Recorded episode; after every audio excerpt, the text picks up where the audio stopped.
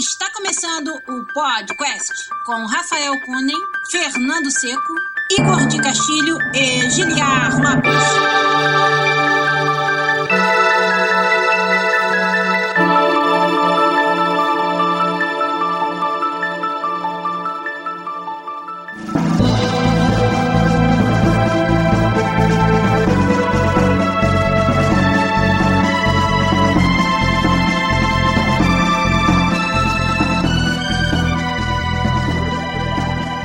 Podcast na área, galera! Estamos de volta mais uma vez nesse, que é o único podcast onde você conversa em português com profissionais da indústria de games internacional. E de vez em quando você também vê os profissionais da indústria de games internacional do youtube.com.br podcastbr. Mas hoje, com muitos problemas técnicos, eu sou Giliar Lopes, produtor dos games da série FIFA, aqui na Electronic Arts, em Vancouver, no Canadá. E junto de mim aqui, meu amigo game designer dos jogos da série FIFA também aqui na EA Vancouver, no Canadá, Rafael Kunen. E aí, Rafa? Beleza? Beleza, cara? Tudo bom? Certinho. Certinho. E ele também tá com a gente hoje, o papai do Luca, meu amigo artista, lá na Bethesda Game Studios em Montreal, Igor de Castilho. Beleza, pessoal? Só essa apresentação Faustão tá ficando melhor cada dia, hein?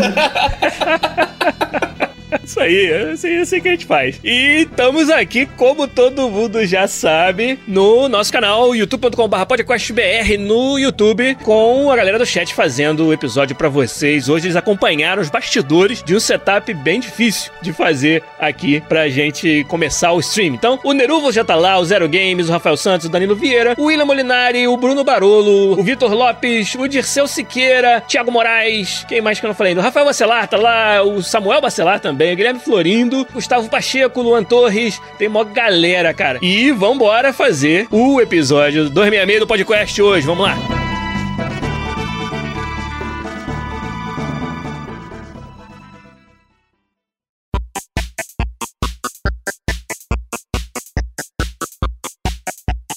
Para começar então, Igor de Castilho. Última vez que a gente conversou com você, você estava ainda se recuperando da sua viagem à fantástica fábrica de maçãs lá na Califórnia. E desde então, o que mais aconteceu na sua vida? Conta pra gente aí. Então, eu lembrei de uma história que eu esqueci de contar pra vocês dessa viagem. Vamos lá. Que foi meio foda, assim. Era um desses domingos aí que a gente tava trabalhando. Eu voltei, eu voltei pro hotel cansadaço, assim, saca? E aí, na hora que eu cheguei no meu quarto, assim, a porta tava aberta, assim, saca? Tipo, tava entreaberta do quarto, assim. Eu falei, puta que pariu. Ô, oh, caralho. Aí eu abri a porta, assim, entrei no quarto e, velho, não tinha nada, assim, saca? Tipo, meu iPad, o Switch. Como assim? Tipo, tudo sumiu, assim, saca? Tipo, não, não tava, assim. Eu comecei Que a olhar isso? tudo em volta do quarto e desapareceu tudo, assim. Eu falei, filha da puta, tá ligado? Alguém, alguém entrou no quarto e levou tudo, assim, saca? Tipo, durante o dia. Aí comecei a olhar, falei, puta, meu iPad sumiu, meu computador sumiu, puta, o computador da empresa sumiu. Falei, caralho, velho, eu me fudi, Que né? merda. Aí abri gaveta, minhas roupas sumiram, abri uma gaveta, minhas cuecas sumiram.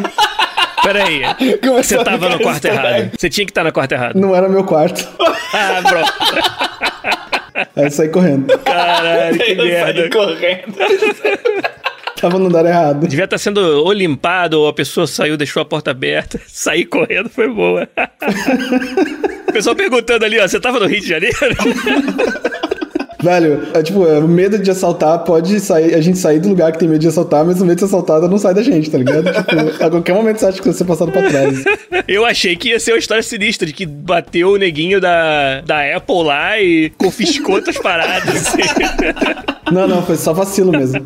Nesse tempo eu tô jogando bastante Dead Cells no Switch. Muito bom, hein? O, Finalmente o. Seco é grande fã do Dead Cells, Puta, eu joguei bastante um também. monte, assim, tipo, foi uma boa companhia nesse período que eu tava fora aí, e essas semanas Uhum. agora que eu voltei, que eu tô trabalhando, tipo, cara, muito bom mesmo. Ah, tu levou o Switch, né? Que beleza. é Melhor console pra você levar na viagem. Foi perfeito, assim, cara. Foi super companhia, assim. Eu joguei bastante Bayonetta. Comprei três jogos nessa viagem. Daí eu comprei o Dead Cells, comprei é, Battle Chasers, o Night War. Não conheço, não. Comprei Darkest Dungeon, que eu não tinha jogado Pô, ainda. esse é muito bom. O Darkest Dungeon eu recomendo pra todo mundo, cara. É muito foda. Darkest Dungeon, cara, eu nem, nem abri ainda, na verdade. Eu comprei o jogo de caixinha e nem abri ainda, sabe? Eu só tô jogando o Dead Cells e o, o Battle Chaser Entendi. por enquanto. E bem bacana, assim. Dead Cells eu não, vou, não tem o que adicionar. É bem massa, assim, sabe? Acho que a gente já falou bastante sobre esse jogo. O Battle Chaser, não sei se o Rafa comentou em algum episódio. Comentei que tava jogando há muito tempo atrás, mas não. Lembro não. É, eu achei bem bacana, assim. Ele, bem, quem não conhece, né, Battle Chasers é tipo um próximo projeto do Joey Madureira, assim, depois que ele fez o Darksiders, né? E na realidade já tinha vontade de fazer há muito tempo atrás, assim. Acho que há 10 anos atrás eu lembro que ele queria já fazer esse jogo, assim, saca? Eu lembro de, de acompanhar. O Joey Madureira é um cara que é bem famoso, um dos ilustradores da Marvel, costumava desenhar X-Men, um dos mais famosos, assim. Envolvido em games já, né? Ele, ele trabalhou no Darksiders. Ele, como diretor de arte, assim, ele tá engasgado jogos, assim, há muito tempo, assim, sabe? Então Darksiders foi a primeira vez que deu certo, assim, mas ele tem tentado fazer jogos há muitos anos, assim. Sim. E o Battle Chasers é o, o jogo baseado no quadrinho dele mesmo, que ele criou, que também com esse nome, Battle Chasers. É uma coisa que é engraçada, é, porque quem jogou Darksiders sabe, né? Ele é basicamente um Zelda, que ele pegou todo o gameplay de um Zelda, de ponta a ponta, e fez um, jogo com o gráfico que ele queria. Então, tipo, na dúvida de não saber entregar um jogo de qualidade, ele copiou um bom jogo e fez o que ele sabia para aprender, assim, sabe? Foi um bom processo de aprendizado, imagino, Claro. pra ele e ele como diretor de arte, diretor criativo, né, num, projeto desse. Porque até pra você copiar um jogo, mais um jogo complexo como um Zelda, com todas aquelas features, é um, um processo de aprendizado gigantesco. Não é como se você tivesse o Zelda disponível pra você só fazer clone. Você tem que re- reimplementar o Zelda. Imagina o trabalho e o aprendizado E disso. o, todo a- o loop, eu acho que é um aprendizado bem bacana. Se você quer aprender a fazer um bom jogo, desconstrói um jogo. Tipo, às vezes, às vezes literalmente faz, faz um outro jogo. Obviamente que faz com a sua própria approach, né? Tenta adicionar o máximo que você puder, mas só o fato de você desconstruir um jogo que você gosta e admira e tentar refazer um jogo com as mesmas mecânicas, mas que consegue manter ele consistentemente divertido, é bem desafiador, assim, sabe? Mesmo que É, você copie claro. as mecânicas, assim. E é- eu acho que ele fez de novo com Battle Chasers, assim, é um clássico jogo de RPG, RPG, assim, sabe? Com certeza todas as mecânicas que estão ali são de algum jogo que ele gosta bastante e ele resolveu copiar, assim, porque não tem, não tem quase nada que eu digo assim que eu nunca vi antes, assim, sabe? Aliás, não, não tem nada que eu nunca vi antes, assim. Eu acho que o, o visual do jogo é bem único, né? Porque é um texturas pintadas à mão, assim, é um visual bem cartoon, bem, bem estiloso, assim. Que eu acho que só isso já justifica poder jogar o jogo com um gameplay que a gente já conhece, assim, sabe? Que a gente já viu em outros lugares. Me diverti bastante, sim. Só não, me, não é tão impressionante quanto o Darksiders, mas porque não é tão complexo, assim, né? Eu acho que ele, ele, ele tende a ser um pouco mais raso que a maioria de, de JRPGs, assim, sabe? Então ele fica um pouco na primeira, no primeiro loop, assim, de um JRPG onde você faz só os combates e tal, e a customização, compra de equipamento, e ele não desce muito em outros níveis, assim. Mas é bem interessante, assim, tem dungeons, tem bastante experiências, assim, legais do jogo. Legal, cara. Battle Chasers. E no Switch, né? Que é um console que a gente tá sempre querendo mais coisas pra jogar nele. No Switch, exatamente. É, o Dead Cells no Switch tá muito tentador pra comprar. Eu já tenho ele no Steam, que é onde eu jogava no Early Access, né? Mas, porra, o Switch é foda, né? O Switch é o quem eu levo pra cama toda noite. Junto com a minha esposa, obviamente. E você, Rafa Kuni? O que, que você conta pra gente aí de bom que você tem feito? Então, eu comprei um board game novo que é bem massa. Se chama Detective a Modern Board Game. Ah, Detetive da Estrela, pô, você é.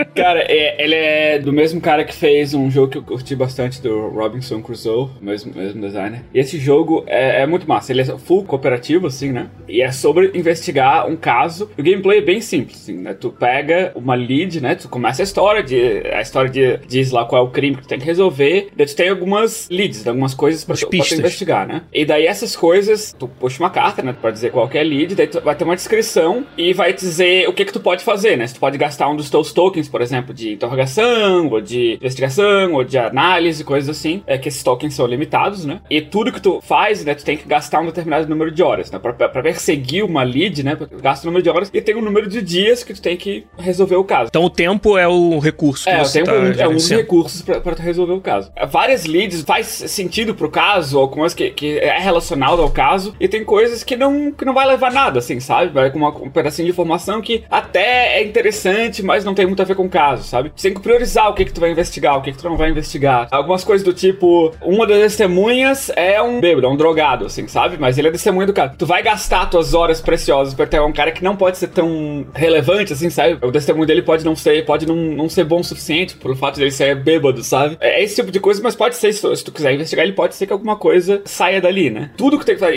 investigar, uma, tu pega uma. Tu acha as pistas, né? Durante o caso, quando tu tá investigando, e daí o jogo tem um elemento que é um website na internet, que é a base de dados deles, né? E todos esses dados do jogo estão lá. Então tu pode botar nome de pessoas que ele vai te dar a ficha dos caras, impressão digital, sabe? Amostras que tu acha. Todas elas têm um código na carta, daí tu bota esse código, né? Se tu acha só um negócio parcial, o código vai ser parcial. Daí tu vai botando isso e ele vai comparando com coisas que tu tem na, na base de dados. Ele te diz, ah, essa impressão digital ela não é perfeita, mas ela tem 65% 65% de match, né? De, combina com aquele cara tal. Eu, pô, 65%, não sei se é bom o suficiente, a gente tem que achar mais coisas. Entendi. E, e nenhuma carta, nenhuma dessas leads, ela te diz exatamente o que aconteceu. Como, sei lá, os Detetive ou Scotland Yard, que eram jogos desse gênero, Que é né? determinístico. Vai te dizendo partes, né, da história, vai te dizendo só os fatos do que aconteceu, não exatamente o que aconteceu, mas as pistas que tem, o que que a pista diz, e a resolução tem que ser tua dedução, sabe? Tu vai pegar essa- essas pistas, tu vai juntar elas, tu vai fazer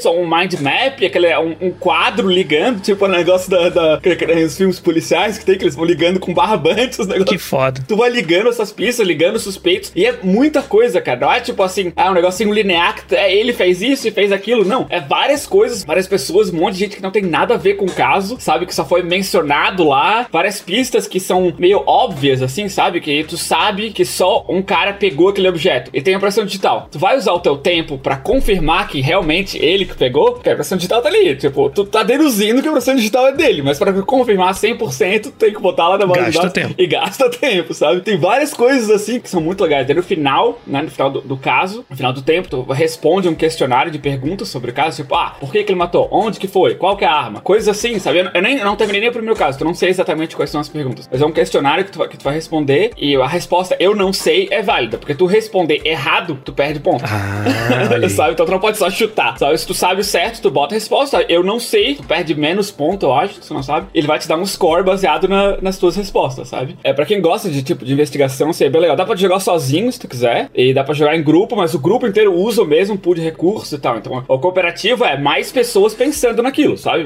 A única ideia. vantagem de jogar com mais gente é que mais gente pensando no assunto, É, mas não sabe. tem nenhuma diferença no sistema. É, e tu pode dividir tarefas, do tipo, ah, um cara é o cara que cuida Sim. da base de dados, sabe? Ele que sempre vai procurar. Ah, uma coisa legal também é que, como se passa no, no mundo real, tu pode usar a internet, sabe? Pra pesquisar de Ah. verdade.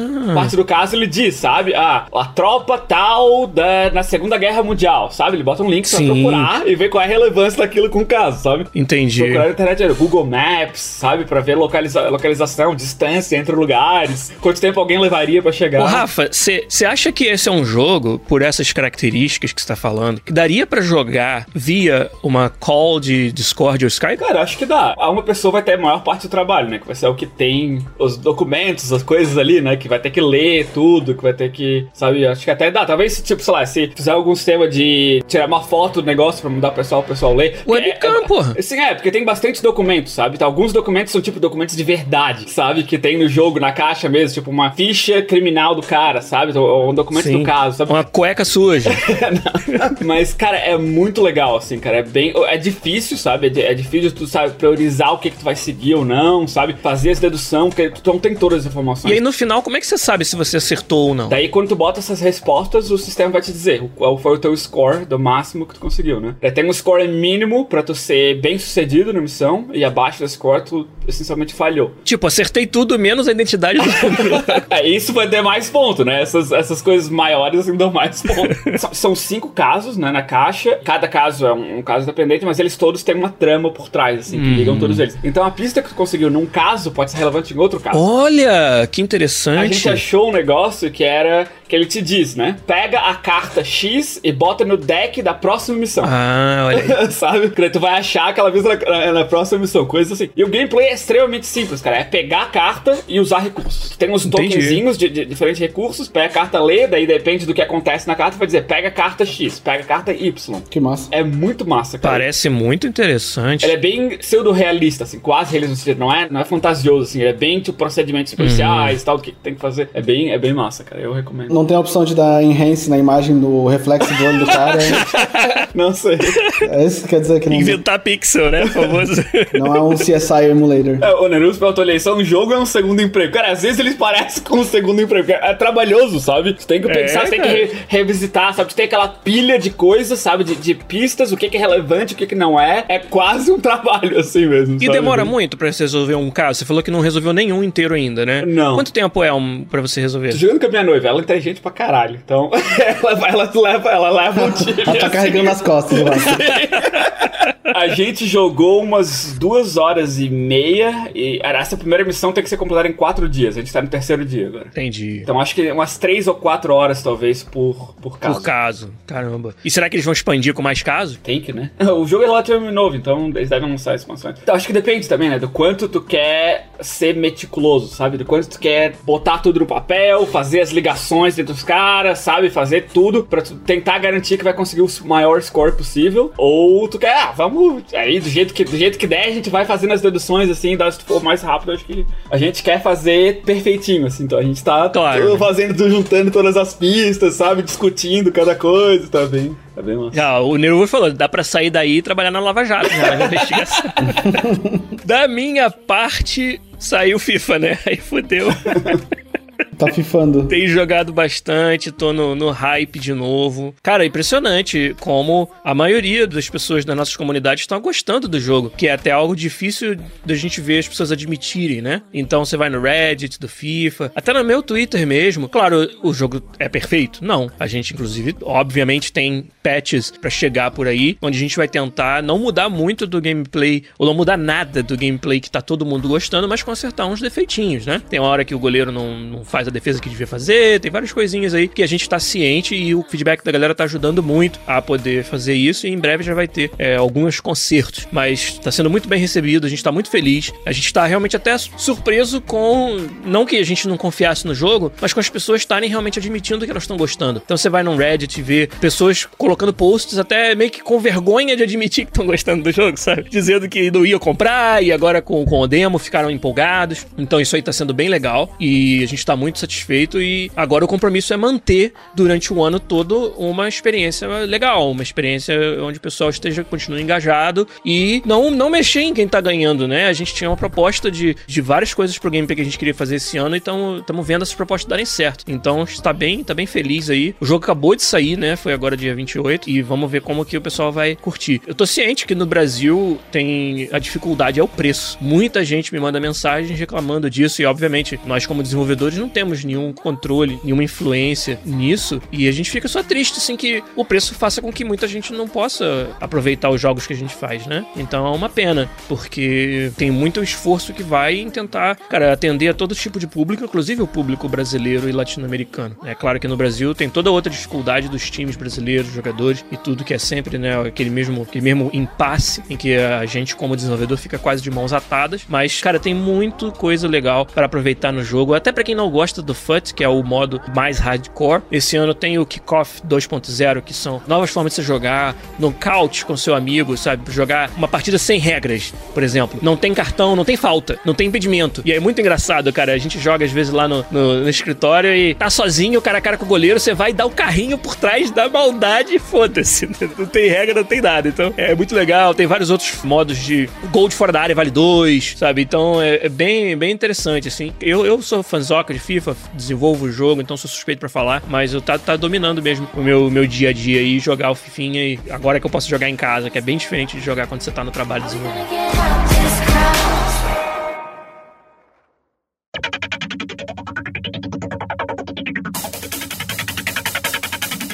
Vamos então pro assunto principal, se é que tem, né? Do podcast 266 hoje. Eu não tinha grandes ideias pro assunto, a gente não teve muito tempo de preparar antes. E aí, uma das coisas que chamou a atenção essa semana foi que a Sony finalmente decidiu aceitar que Fortnite seja jogado crossplay no PS4 com as outras plataformas que já são suportadas, né? Ficou bem famoso aí nas últimas semanas a declaração que a Sony inicialmente tinha dado de que não queria permitir crossplay fosse feito no PS4.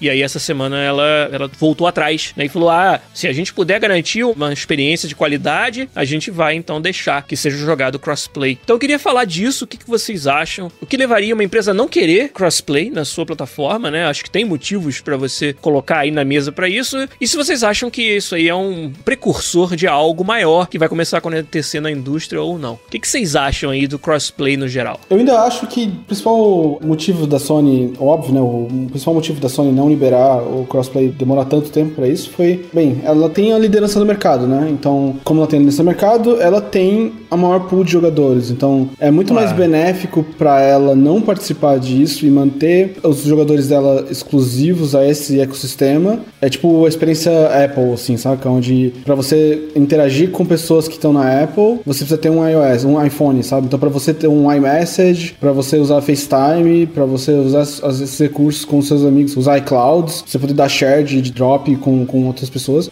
A Apple cria esse sistema porque empurra as pessoas a quererem usar o mesmo sistema, assim, sabe? Então, criar barreiras para as pessoas saírem, eles chamam isso de jardim do Éden, assim, né? Que é o tipo o jardim de apps, assim, né? Onde você cria uma muralha, você faz o seu jardim ser o mais bonito possível, mas você cria muros para ele, assim. Então, você impede que as pessoas tentam entrar dentro desse ou sair desse, desse sistema, na verdade, né? Então, a maior vantagem da Apple é que o jardim dela é perfeito, só que o muro é gigantesco, assim, é quase impossível sair do sistema, sabe? Quando você tenta sair, você, se você usa iPhone durante muitos alguns anos, você tentar ir para um Android, cara, é bem doloroso o processo, assim, sabe? De você abrir mão das ferramentas que você já tem. Muito real isso aí, Igor. Eu nunca vi tão bem explicado igual você explicou agora. Mas é muito real. Eu acho que a Sony tem, ou tinha na mão, algo parecido, assim, sabe? A diferença, eu acho, é que no fim do dia ainda tem. Acho que jogos exclusivos ainda fazem a diferença, sabe? Eu fico batendo nessa tecla, né? Mas eu acho que a Sony sabe disso, sabe? Que ela tinha essa carta na manga e ela tava esperando pra usar no dia que ela dissesse que ela, que ela fosse usar, no dia que fosse assim: olha, vocês têm tudo que a gente já tinha oferecendo, agora a gente vai dar essa. Tipo, eles têm que parecer que eles são os caras legais, sabe? E não do tipo os caras que não estão participando da festa, sabe? Então eu acho que eles estavam esperando o twist disso, assim, sabe? Isso vem num momento interessante, assim, pra eles, assim, sabe? Do tipo, eles vão fazer isso, eles estão dando um revamp melhor na PSN, então você vai poder trocar o seu nickname, que pra mim é uma, é uma das novidades mais interessantes do- disso, assim, sabe? Sem Eu- dúvida. É o fato de eu poder trocar o meu headcrabdc underscore Yahoo underscore Canadá, sabe?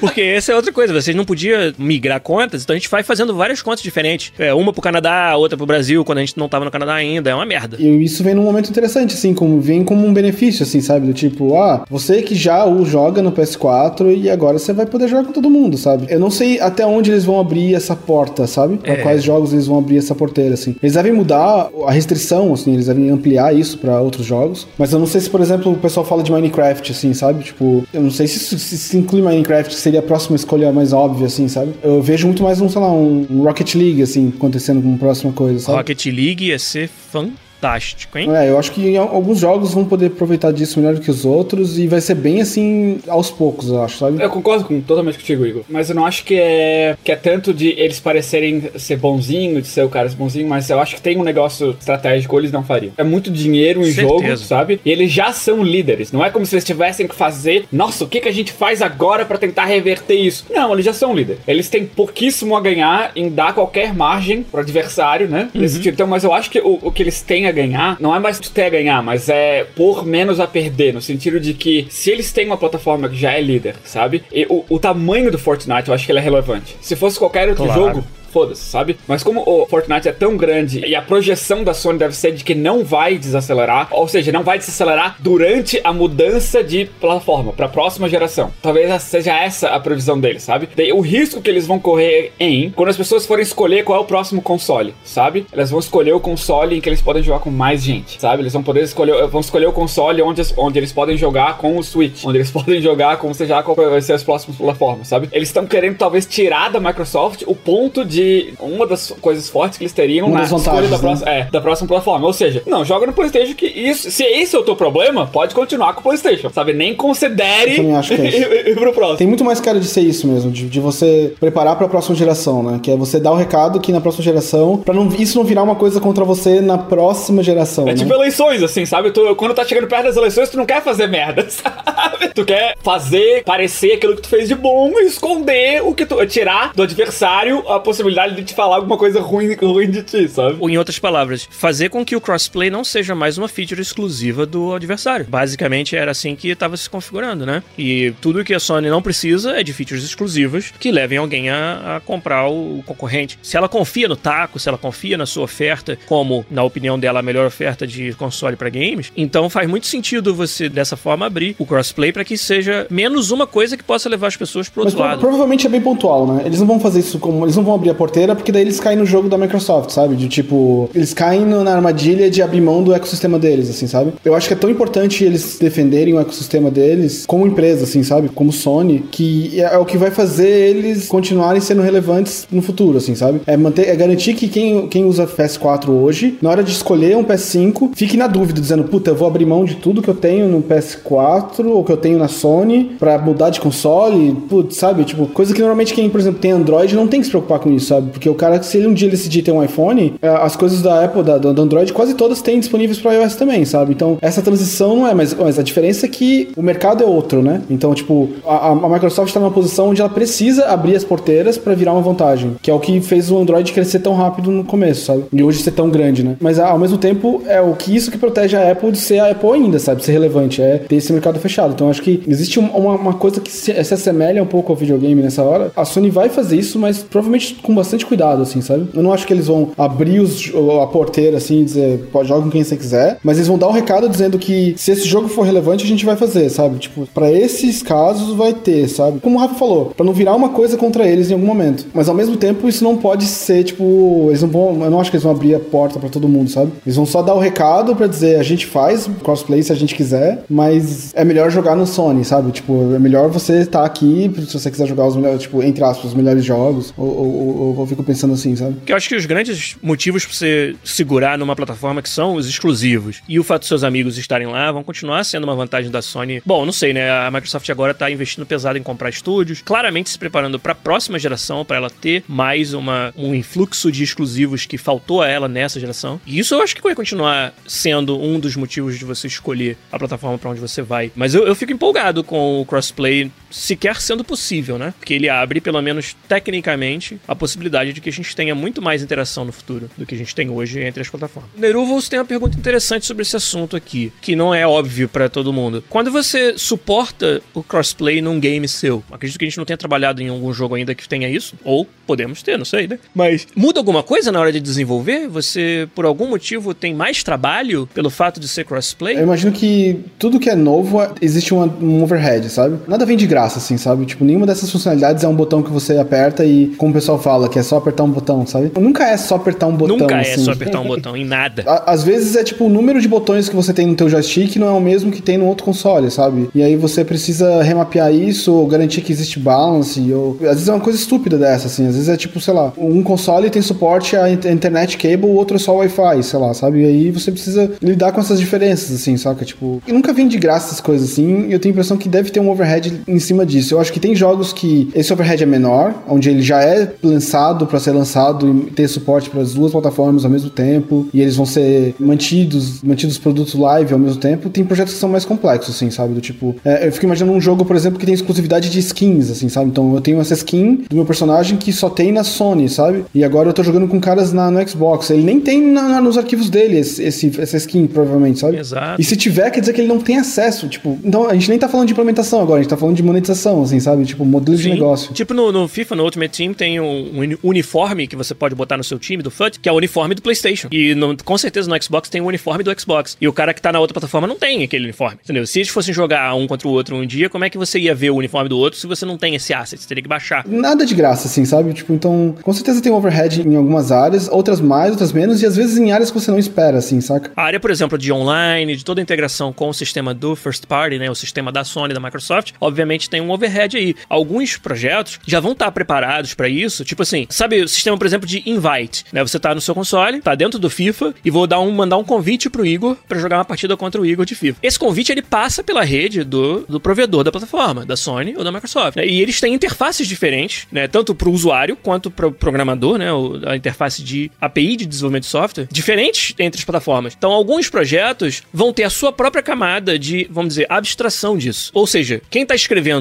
o código do jogo chama lá a função mandar invite. E essa função, ela é a mesma, seja no PS4 ou no Xbox. Por dentro, na implementação dessa função, é que vai estar lá, se eu estou no Xbox, faz a chamada de sistema X. Se eu estou no PlayStation, faz a chamada de sistema Y. Mas para quem programou o jogo, é a mesma coisa. Manda invite pro fulano, entendeu? E acabou. Alguns jogos já estão preparados dessa maneira. Eles já implementaram essa camada de abstração que torna a programação do jogo independente de Eu plataforma. acabei de lembrar que tem, tipo, por exemplo, um jogo como Fortnite, Eles já fazem, porque eles têm back-end próprio, sabe? Mas se você não tem back-end próprio e você vai usar o sistema do console, por exemplo, você vai, o seu jogo multiplayer, você vai usar o sistema de multiplayer da Microsoft ou da Sony. Eles não vão deixar você fazer crossplay desse jeito, sabe? Você vai ter que criar o seu próprio sistema de back-end, você vai ter que fazer com o seu jogo se conecte a esse servidor seu que você tá gerenciando e você faz o friend list, você vai fazer troca de mensagens, você vai fazer o saving, você vai fazer todo o, O matchmaking. o matchmaking. Então, você tem que abrir mão de um monte de coisa pra fazer isso funcionar, sabe? Então, tipo, tem um monte de coisa que já vem pronta, assim, entre aspas, mais mastigada, se você faz uma implementação mais convencional para essas plataformas, que se você quer suportar crossplay, você tem que fazer um approach completamente diferente pra isso, sabe? Você vai ter que fazer como um Fortnite faz, onde pra poder você ter lá, você tem, você entra com sua conta no site, você entra na sua conta no jogo, na conta da, da Epic e ele consegue carregar teu personagem, isso não é a mesma coisa que você entrar num, num jogo que você só tem acesso através de uma plataforma, sabe? Tipo, a implementação disso é completamente diferente. Rafa, você consegue pensar em alguma coisa que pode mudar até no design do jogo pelo fato de ser crossplay? Alguma coisa que você queira até tirar vantagem do fato de ser crossplay? Dar alguma, alguma forma de identificação para os jogadores? É, alguém citou aí, eu não lembro agora no, no chat. Ah, pode ter jogos que são esportes, que você tem o time do PC versus o time do PlayStation versus o time do Xbox, sabe? Você consegue pensar em algo em termos de design que possa dar uma diferença aí? Complica ainda mais se é PC contra console, né? Porque o input é fundamentalmente diferente, né? O mouse sempre vai ter mais precisão para um jogo em primeira pessoa, por exemplo, sabe? E um console tem muito mais desvantagem também para, sei lá, um jogo, um RTS, sabe? Que o mouse precisa da precisão. Sei lá, cara, é no nível um compete contra o outro, não sei se a gente vai ver PC contra console, sabe? Dois consoles um contra o outro, que o controle do Xbox, é o input, ainda mais o número de botão, sabe? É o mesmo entre os dois, né? O layout é um pouco diferente, mas o, mas o controle é o mesmo, o, como tu faz o input é bem parecido, mas é, eu acho que tu não, não pode mudar o design do jogo dependendo da tua plataforma, né? Eu acho que talvez no meta, né? Talvez do tipo, se tu tiver no Xbox, tu ganha esse reward, se tu tiver no, no PlayStation, tu ganha outro, um outro reward, mas a, a mecânica de competição, ela tem que ser fundamentalmente idêntica. Outra coisa nessa nota mesmo, a Microsoft anunciou, acho que foi semana, semana passada, que vai dar liberdade para os desenvolvedores fazerem suporte de mouse e teclado, se elas quiserem, pro console, sabe? Ah, interessante. Caraca. Então, não vai ser mais eles que vão barrar, é livre pro desenvolvedor e vai ter o suporte. Então, em alguma atualização do Xbox aí, vai ser suporte para mouse e teclado. Isso vem junto com a Sony resolver fazer pro crossplay, saca? tipo, parece que é uma, é uma sacanagem, assim, sabe? É do tipo, ah, beleza, você vai liberar? Ah, beleza. Então, bota mouse e teclado e vamos ver se os caras se fuderem. Quer jogar console? Quer jogar Fortnite em console? Tipo, então tá. Então, isso, esse é o tipo de coisa que é complicado quando você tem outras plataformas envolvidas, sabe? A Sony tenta fazer ser justo, entre aspas, vai. O próprio Switch, sei lá, a própria Microsoft, em outra época, tenta fazer o jogo mais balanceado possível, sabe? E aí, uma das parceiras, uma das, entre aspas, parceiras ou envolvidas nesse crossplay, muda as regras de, de deles, que não tem como eles se defenderem, ou como, por exemplo, mouse e teclado, sabe? E agora você tá expondo todos os teus jogadores a um ecossistema onde parte desses jogadores estão usando o mouse e teclado que, teoricamente, faz o, jogo ser mais, menos competitivo, sabe? Não tinha pensado por esse Alguém lado. perguntou se, se é uma coisa que vai ter pra todo mundo, assim, sabe? Que é uma coisa que a gente vai começar a ver. Eu não acho que a gente vai passar a ver isso com tanta frequência assim, não, sabe? Eu acho que vai ter monstros que vão precisar, monstros jogos de tamanho que vão acomodar esse tipo de feature, sabe? Então vai ter, sei lá, um Fortnite da vida, um Hearthstone, jogos que fazem sentido esse crossplay, essa persistência entre plataformas, onde você quer manter o teu. Ou até o Elder Scrolls Legends, né? Onde você tem as cartas e tal. Mas você ainda vai ver jogos onde, mesmo que eles sejam lançados em muitas plataformas, a prioridade deles vai ser cada ecossistema vai ser controlado separadamente, assim, sabe? Pra garantir que se no Xbox o cara pode ter mouse e teclado, beleza, os jogadores de Xbox podem viver com essa questão, os jogadores de, PS, de, de PS4 não precisam lidar com isso, por exemplo.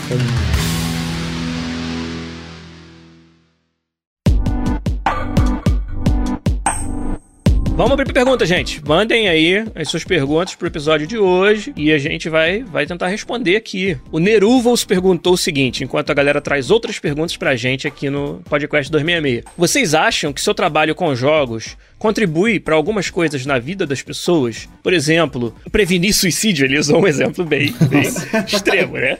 Mas tudo Eu bem. espero que não, né, cara?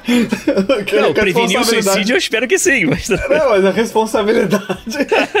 Mas aí, e aí, a gente se sente assim? Que o nosso trabalho, ele contribui de alguma forma fundamental? Por exemplo, nós somos desenvolvedores de jogos, não somos médicos, não somos, sabe, é, de funções ou- ou profissões, assim, consideradas fundamentalmente fazem uma diferença na vida das pessoas. Mas como a gente se sente sobre isso? Não quero dar spoiler da minha resposta, não. O que, vocês acham? Eu acho que direto ou indiretamente a gente sempre influencia, né? Eu acho que qualquer mídia de entretenimento ou jornalismo ou qualquer coisa que as pessoas tiram tempo delas para investir afeta direto ou indiretamente na vida delas, né? É, pode ser do tipo coisas como ah, comportamentos de personagens nos jogos, sabe? Serve de exemplo para alguém, sabe? Eu, por exemplo, o Homem-Aranha definiu a minha infância, sabe? Sim. Eu não posso negar que isso transformou quem eu sou. Imagina as pessoas que hoje, e na minha época ainda, quando eu era criança, o videogame era muito menos, influenciava muito menos na minha vida. Imagina hoje as, as crianças que crescem com isso, sabe? Por exemplo, um jogo como FIFA, sabe? Se o entendimento da pessoa de futebol vem do FIFA, que ela é, joga FIFA antes de assistir jogos pela televisão, sabe? E o FIFA é. Existe um motivo que, por exemplo, no, no FIFA tu não pode dar um soco na cara do juiz, sabe? Porque isso não faz parte do jogo,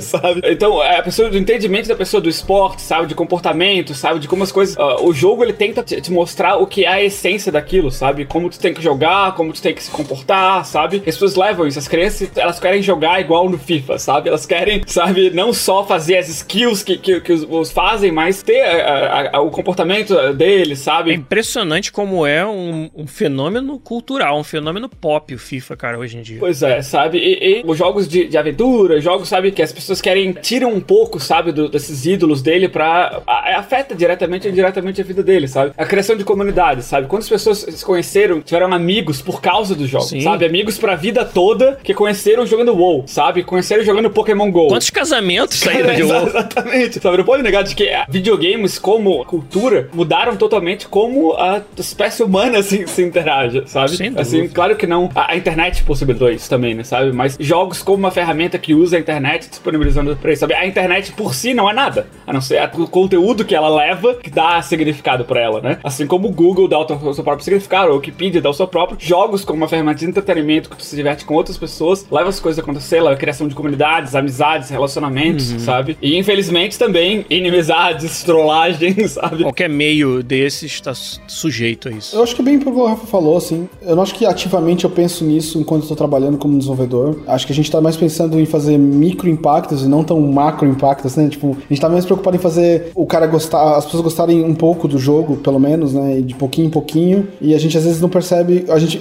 ou pelo menos me impressiona quando jogos conseguem fazer esse impacto desse tamanho no impacto de, na vida de alguém, assim, sabe? Do tipo, a pessoa ser fã, quer fazer cosplay, tipo, dar o nome do filho da pessoa por causa de um jogo que ela jogou, sabe? Tipo, eu acho que isso, isso é difícil de planejar esse tipo de sucesso, assim, saca? Você, você trabalha para fazer mini sucessos, assim, sabe? As vitórias são muito mais do tipo do dia a dia, assim, sabe? Então, você faz uma feature dessa, desse tamanho, pensando como que ela vai. Se o cara vai gostar, alguém vai gostar, como vai interagir com aquilo. Você não pensa do tipo, isso vai virar uma camiseta um dia, sabe? sabe? e vira. E aí do, do nada, e vira, sabe? sabe? Então, eu, eu acho que é uma, é uma surpresa legal, assim. Acho que é uma, é uma consequência legal de trabalhar com essa indústria quando você consegue fazer um impacto positivo, assim, sabe? Cara, eu vi no Reddit uma coisa interessante, que foi que um dos minigames do jogo do Homem-Aranha novo é um negócio de. Não sei qual é o nome, espectrografia, sei lá como é que é o nome. Isso. Tem que alinhar as coisas e cada linha, né? Com, combinação de linhas representa um tipo de elemento e tal, e tu combina pra ver quais são. Isso é uma coisa real. É baseado numa coisa real, que realmente acontece. Normalmente é com gases, eu acho, mas tem, dá pra fazer com outros, outras também. E um cara falou, que botou no Reddit, que ele tava doente, então ele não foi na aula disso, mas ele tava jogando Homem-Aranha e na prova que caiu isso, ele sabia fazer por causa do Homem-Aranha. Que foda. Do, do minigame do jogo do Homem-Aranha. Pra que cagada. Ele botou também, assim, né? tirou, tirou um screenshot do teste, né, sabe? Com isso, com as fotos e botou no Reddit. Mas que cagada, hein, meu amigo? Esse tipo de mudança na nossa vida mais material, né? Esse cara podia ter falhado o teste dele se não tivesse jogado. Um exemplo que eu vi recentemente foi que a gente recebeu um e-mail, foi de um, um fã do Fallout, né? É um cara, um adolescente que tá é super fã da série, mas que já tá. Ele parou o tratamento e tal, e provavelmente ele não vai estar tá vivo até o lançamento, assim, sabe? Então, as chances dele pra estar tá vivo até o final do ano são baixas, assim. E aí ele, o irmão dele postou na internet dizendo que tava chateado, porque o irmão dele provavelmente não ia jogar o próximo Fallout. E um pessoal foi lá, sabe? Tipo, o cara, um dos do Fallout, pegou o carro, dirigiu tipo 8 horas e foi na casa dele, assim, levou uma edição de colecionador e deixou ele jogar uma versão beta, assim, sabe? Caralho, E, tipo, resolve o problema? Não Mas que resolve, sabe? Mas história. que bacana que isso foi uma coisa, sabe? Tipo, que a gente pode ter contato com essa história desse, desse rapaz, assim, que a gente teve contato com a família dele, e agora o pessoal inteiramente conhece ele pelo nome, e eu ouvi a história dele, então ele teve, esse cara teve a chance de conversar com, com a família desse cara, viu que o cara é super, é uma pessoa super massa, assim, sabe? Tipo, um super otimista, e como ele, ele, ele lidou com toda essa,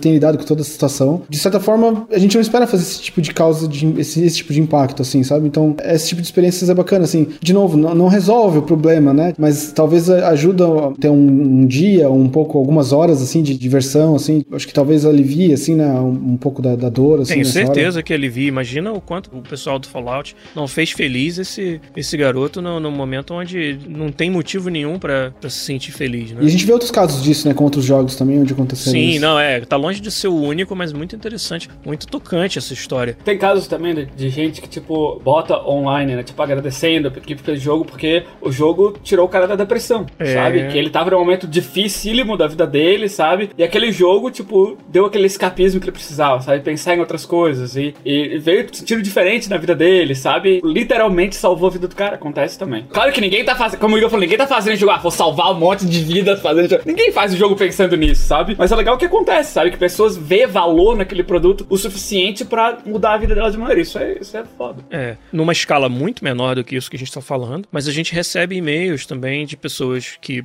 o podcast ajudou o cara a, às vezes, ter um norte na, na carreira, até descobrir que desenvolver jogos é possível, sabe? O cara tinha aquela paixão, mas achava, ah, nunca que eu vou conseguir. E aí a gente contando as histórias aqui, trazendo convidados que tiveram trajetórias parecidas, acaba inspirando as pessoas. Como eu disse, numa escala muito menor aí, no caso, do, guardadas as proporções. Mas é interessante você começar, a gente começou tanto a carreira nos games quanto o podcast sem nenhuma dessas pretensões, sabe? E ver isso acontecer, assim, é muito legal. Eu passei por uma fase onde eu remoía bastante esse pensamento, né? Ah, qual que é o sentido do que eu faço, sabe? O que o que, que traz de, de contribuição? E aí, na primeira temporada do site Overloader, dos meus amigos, Henrique Sampaio, Caio Teixeira e o Heitor de Paula, eu contribuí com o site deles escrevendo alguns artigos. E um dos artigos foi exatamente sobre esse assunto. O que significa, né, trabalhar com os games. E lá eu conto uma história que foi real de ir jantar com a minha esposa e uma amiga dela e o marido da amiga. E o marido da amiga dela trabalha na indústria de filmes,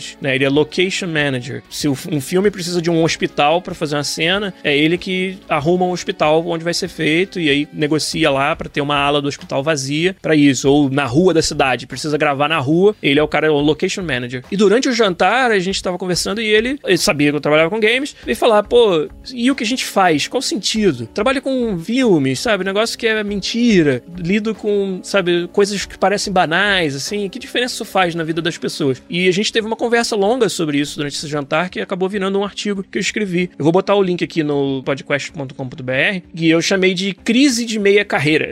que é tipo a crise de meia idade, só que na, na carreira, assim. E lá eu falo um pouco sobre chegar a essas conclusões que vocês estão falando, sabe? De até se você pensar de uma forma mais técnica, existe um- um estudo da psicologia, né? Que fala sobre a pirâmide de Maslow, que é um estudo sobre as prioridades da psique humana. Na prioridade mais básica é a sobrevivência, né? Mas uma vez que você tá com a sobrevivência bem resolvida, você não vai morrer amanhã, você não vai faltar comida, aí você começa a almejar outras coisas. Você começa a almejar não só sobreviver, mas viver. E aí isso pode ter várias outras prioridades na sua vida. A segurança financeira, sabe? A segurança da família, né? De você estar num, num sistema familiar. E aí vem a segurança de estar entretido, sabe? De, de se divertir. A diversão é um, um pedaço dessa pirâmide. Tá um pouco mais pro alto, se você comparar com sobrevivência, mas ele existe. E cada vez mais a nossa sociedade está se desenvolvendo para que as partes mais básicas dessa pirâmide estejam tomadas conta, estejam resolvidas, né? Ou pelo menos para a maioria das pessoas. É claro que tem muita fome, tem muita pobreza no mundo ainda, mas a gente está andando para frente, a gente está evoluindo nesse sentido. Então tá ficando cada vez mais importante quem presta serviços da parte de cima da pirâmide. É daí para quem presta serviços de entretenimento, quem presta esse tipo de coisa que a gente faz. Muito interessante a gente pensar dessa maneira, eu acho muito reconfortante para quem desenvolve jogos poder enxergar o que faz dessa forma. E essa conversa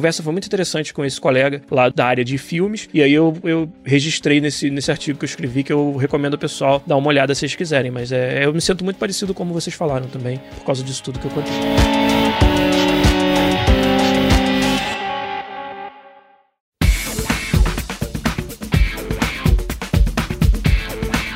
Mais uma pergunta, então, pode ser? Opa. Gabriel Spessi. Vou deixar só o Rafa responder essa, que ele é o único que, que entende desse assunto. Ah, eu nem sei qual é a pergunta, mas eu garanto que não. Ele queria que você falasse sobre as subdivisões do skill set de um game designer. Diferentes tipos de game designer existem em várias funções dentro do desenvolvimento dos games. Cara, tem muito. Game design é uma coisa bem abrangente, né? E quanto mais maior o jogo, mais especializações é, tem nessa área, né? Tu tá trabalhando como designer num jogo pequeno, mobile, provavelmente talvez seja o único designer que tu faz tudo. Não tudo, mas todo o design do jogo todo. O tamanho do projeto faz muita diferença É. no, no que você vai usar do seu skill Sabe? set, né? E daí, conforme eu aumentando a complexidade, vai exigir skill sets de coisas diferentes, né? Tu vai começando. Então, vai ter designers, por exemplo, que são especialistas em mecânica, né? A mecânica de pulo, de tiro, né? Do, do gameplay designers, né? De, de quais são, quais são as ações que tu faz, né? Designer de sistemas, né? De sistemas de recursos. Tu ganha recursos, usa recursos naquilo, tu perde recursos fazendo aquilo. E como, às vezes, mecânicas se relacionam, como sistemas se relacionam entre si, sabe? O que que tu pode gastar em recursos, o que que tu não pode, sabe? Se- Qual é o limite, se tem limite, não tem. Como que o jogador progride, né? Como que ele adquire esse recurso cada vez mais. Por exemplo, XP é um recurso, sabe? Quanto XP precisa pro, pro level? Daí quanto ganha level? Quais são os recursos que tu ganha? Sabe? Todos esses sistemas. Isso já é um, é um outro tipo de designer, sabe? Não é por acaso que os jogos têm uma progressão própria. Você não vai conseguir avançar todos os levels de XP na primeira fase. Exatamente. Não, isso não é por acaso, não é, ah, deu sorte de que funciona. Aham. Tem um designer que, cujo trabalho é fazer o design disso, né? É, designer de narrativa, por exemplo, que cria Sim. toda a narrativa, né? Cria todo esse- pacing da narrativa, de quando, quais são os, os aliados, os inimigos do jogador, quando que ele vai conhecendo, ou é, quais que são relevantes em determinadas áreas, o que que cada personagem contribui pra, pra história, se ele vai ser o antagonista, se ele vai ser um aliado, sabe? Qu- Quanto essas peças vão colaborando pra contar a história, né? Do jogo. Level designers, né? Que criam visualmente, né? Visualmente e mecanicamente, acho que depende, isso depende também de- do- da, empresa, do projeto, mas criam o layout do level, né? Onde tu vai vir, quais são os, os verbos que tu tem que usar, você tem que pular em determinada área, escalar em determinada área. Vão fazer os set pieces do jogo. Tipo, quando pisar aqui,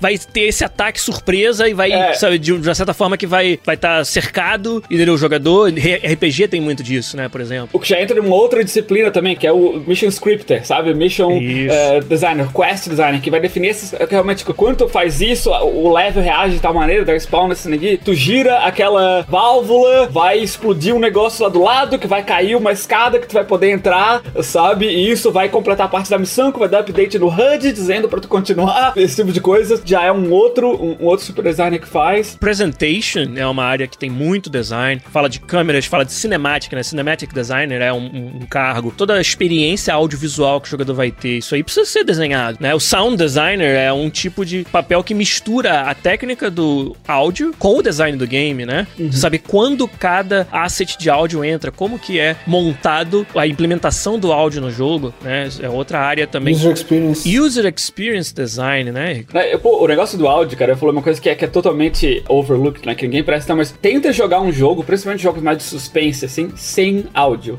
sabe? É outro jogo, sabe? Não faz sentido. É coisa, até em Action Defender, por exemplo, vai jogar o God of War sem o som de quando tu puxa o machado. Faz toda a diferença, sabe? Pro peso do negócio, pra tu sentir aquilo, sabe? Música, onde começa a música, onde termina. Tem tantas peças, sabe? Não, não É o existe feedback, um- né? O, o que o reforça me- mecânicas também. é, quando a gente fala, sabe, que não tem um cara que é o cara que manda no jogo todo, sabe? É impossível uma pessoa saber tudo, né? Ser o bonzão, o fodão em todas as disciplinas. Senão, essa pessoa não existe, sabe? Ele tem que. Então, isso, isso é dividido, né? Em, em- áreas, pessoas que vão levar aquela área do jogo adiante, né? Reportar, claro, é um creative director, alguém que vai estar olhando tudo, mas ele, esse creative director não é o cara que, ah, não, não, tal, tá bom, muda. Claro que ele, ele tem essa capacidade, mas ele tem que confiar nas pessoas que têm a capacidade abaixo dele, sabe? Vai, vai ser o cara que vai conversar, que vai unir essas coisas, sabe? Que vai é, botar essas pessoas na mesma mesa e discutir aquilo, como que a gente vai solucionar problema X e Y. É, é, tem bastante coisa. Eu imagino que pra Artigo seja a mesma coisa, né?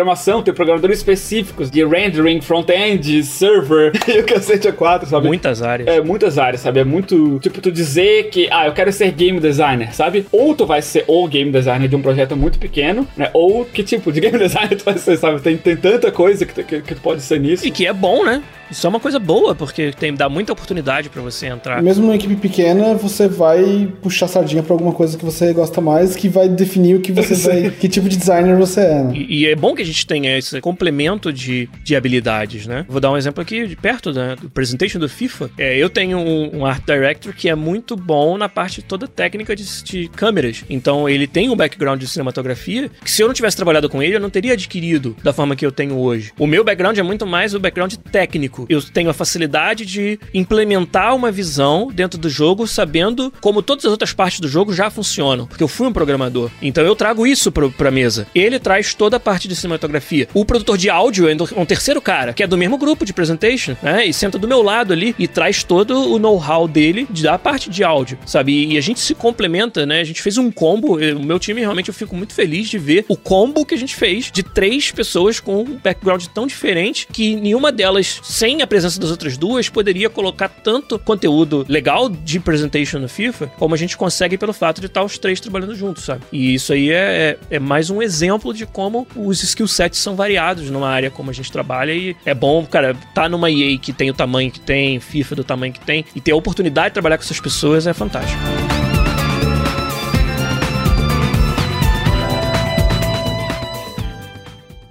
Pod Quiz.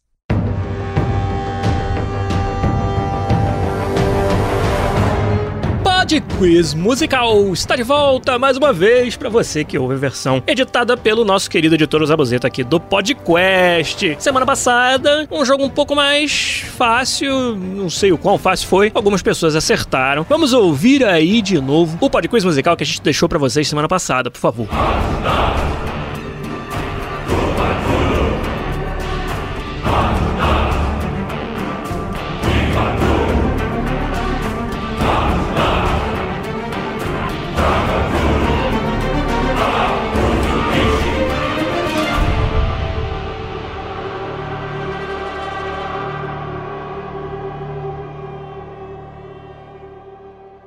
Isso aí, para quem não sabe, é Shadow of Mordor, Sombras de Mordor, joguinho clássico aí que se transformou de exploração da Terra-média. Um jogo muito maneiro aí, combate muito gostoso, baseado lá no combate do Batman, mas que foi um dos melhores jogos aí com o Nemesis System também dessa geração. Quem acertou em primeiro lugar de todo mundo aí, o nosso ouvinte Vinícius Vasconcelos falou Shadow of Mordor, Sombras de Mordor. Além dele, o Alex Amaro, o Rodrigo Paixão, o Rafael Henrique Henrique Ferreira, o infinitamente chato no Twitter, é o nome dele, não é a culpa minha, e o Diogo Queiroz também. Todos esses acertaram. Shadow of Mordor no Podquiz musical da semana passada. Então agora mais uma musiquinha para vocês. Vamos ouvir aí, Zabuzeta, por favor, o Podquiz musical dessa semana.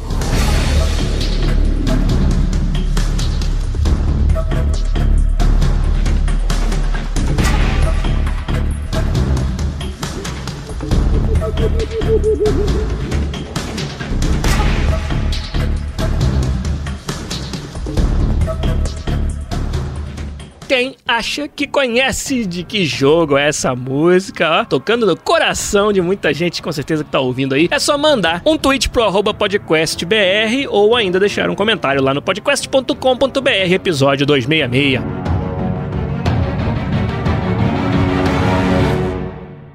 We've got some fresh new young talent doing some things that I know you haven't heard before. One, two, three, listen. Então tá bom, gente. Esse é o podcast 266. Desculpa os problemas técnicos, a gente não ter a imagem para quem tá no YouTube. Cara, foi muito legal. Acho que a gente respondeu umas perguntas legais, falou de algo que tá muito aí em voga, que é o crossplay e se isso significa algo para a indústria. E vamos continuar tendo a participação de vocês no chat, que cada semana fica melhor, fica mais legal e traz mais assuntos variados pra gente fazer aqui. Então você que não participa ainda, youtube.com/podcastbr. A gente tá tentando fazer um pouco mais tarde agora, quem sabe vai ser mais fácil para as pessoas acompanharem, mas a gente fica por aqui essa semana. Igor de Castilho, dá o um seu seu tchauzinho virtual pra gente aí. Obrigado pelo seu tempo mais uma vez. Opa, valeu pessoal, vambora. Valeu. Rafael Cunha, obrigado também, cara, pelo seu tempo aí. Vamos, vamos almoçar que a fome tá, tá sinistra. Valeu, valeu. Até semana que vem, morrendo de fome. É isso aí. cara, um abraço pra vocês. Giliar Lopes também se despede. Até semana que vem com mais um podcast pra vocês vocês. Tchau. Basta move, basta move, basta move, basta move, basta move.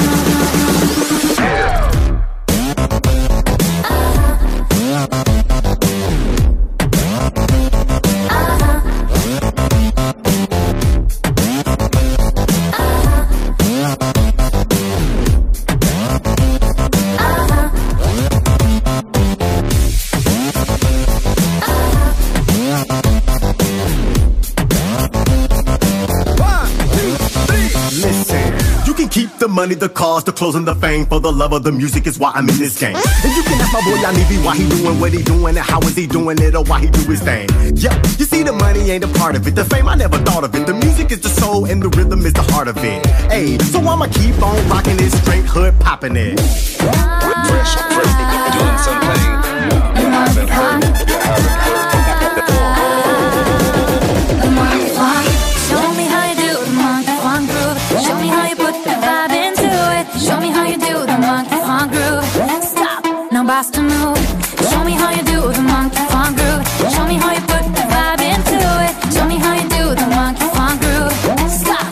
bust a move, bust a move, bust move, move, move.